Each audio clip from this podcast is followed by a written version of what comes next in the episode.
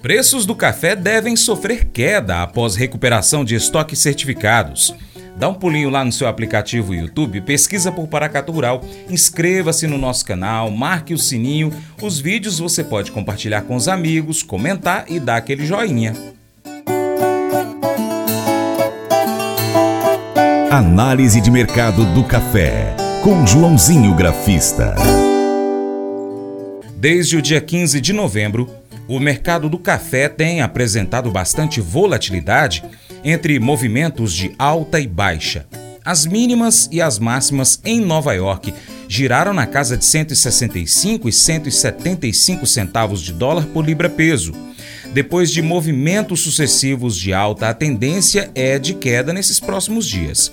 O agente autônomo de investimentos, João Santaella Neto, o Joãozinho Grafista, comenta essa movimentação destacando os estoques certificados.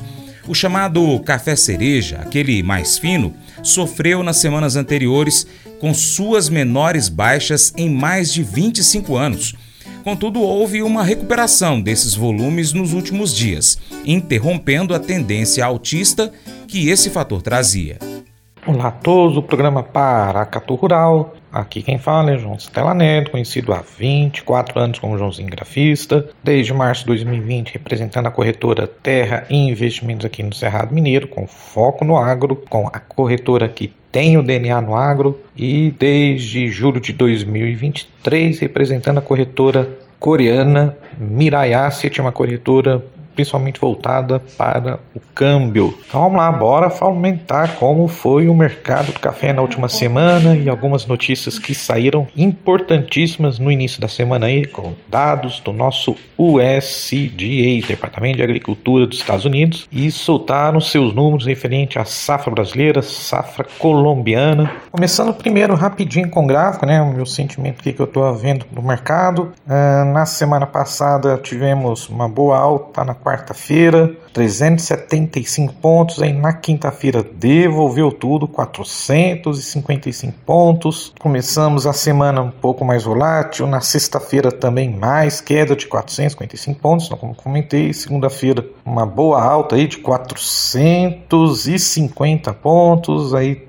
devolvemos tudo e mais um pouco nesta terça-feira. Uh, devolvemos a metade aí, né? Caiu 260 pontos, fechando a 168,55. A mínima foi 167,25. Uh, os preços estão tá no que a gente chama de range, que é o range é uma oscilação entre uma mínima e uma máxima. Essa mínima seria na casa dos 165 e a máxima na casa dos 175 lá fora em Nova York. Mas o meu feeling com as últimas notícias aí que saíram principalmente uma delas no final do dia ontem, que é o famoso estoque certificado, que é o canudo que eu faço café cereja descascado. Hoje 50% desse estoque é brasileiro e 50, 40% é lá de Honduras. E esse estoque vinha caindo, caindo, caindo, caindo, testando as mínimas próximas de, de 1997, onde esses estoques chegaram a zero e o mercado naquele ano saiu de cento e poucos dólares para 300 dólares, olha só, lá fora. É, esses estoques voltaram a subir finalmente. É, subiram mil sacas, é pouca, mas voltaram a subir. Isso é baixista para o mercado. É, na minha opinião, então, a tendência, se perder o 65, próximo suporte no técnico seria um 58, um 57, depois 155, depois 150, depois lá no 143. Tá? Não vejo alta no momento, é lógico que tem que romper um 75, mas por enquanto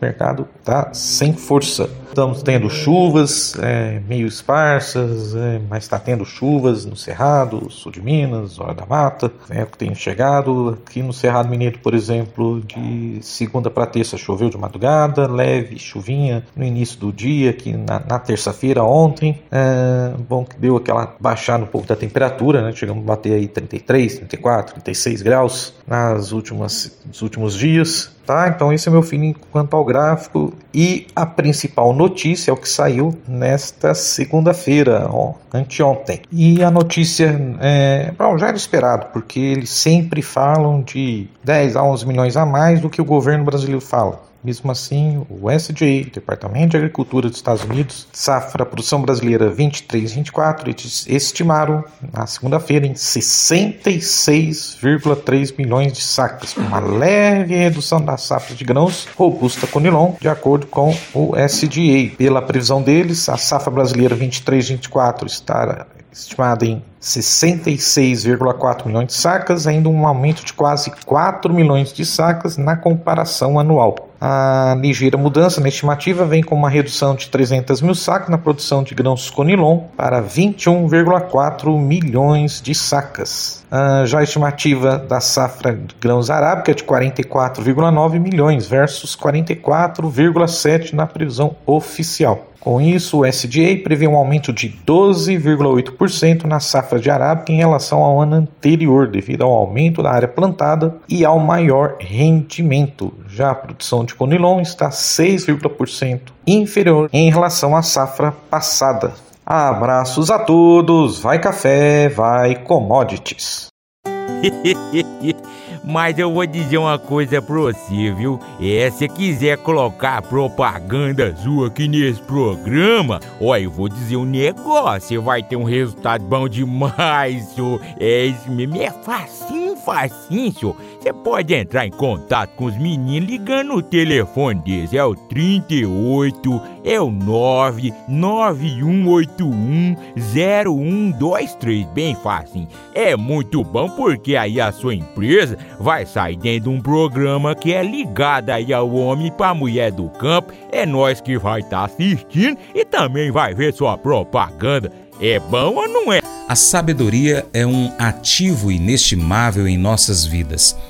A habilidade de discernir entre a verdade e o engano é uma marca de maturidade e discernimento. Quando Provérbios 14:5 nos adverte contra acreditar em tudo de forma precipitada, destacando a importância de questionar e avaliar as informações que a gente recebe.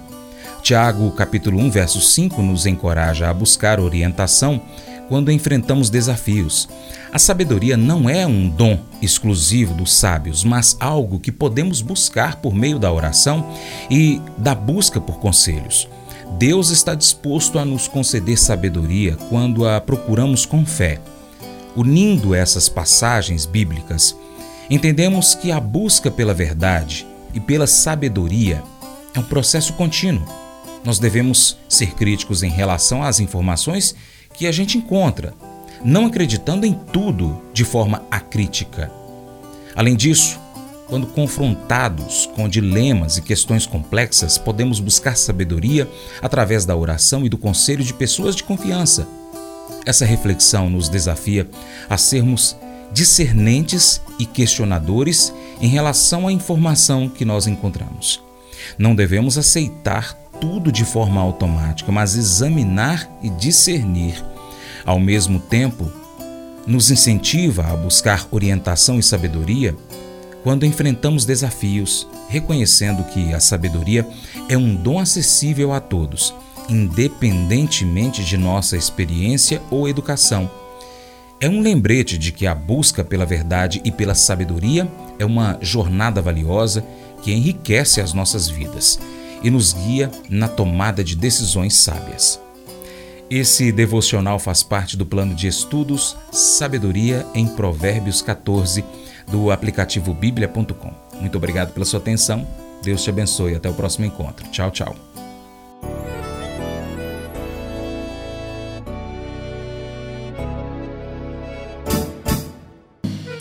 Acordo de manhã para prosear no mundo do campo, as notícias escutar. Vem com a gente em toda a região com o seu programa Paracatu Rural. Tem notícias, informação e o mais importante, sua participação. Programa Paracatu Rural. Programa Paracatu Rural.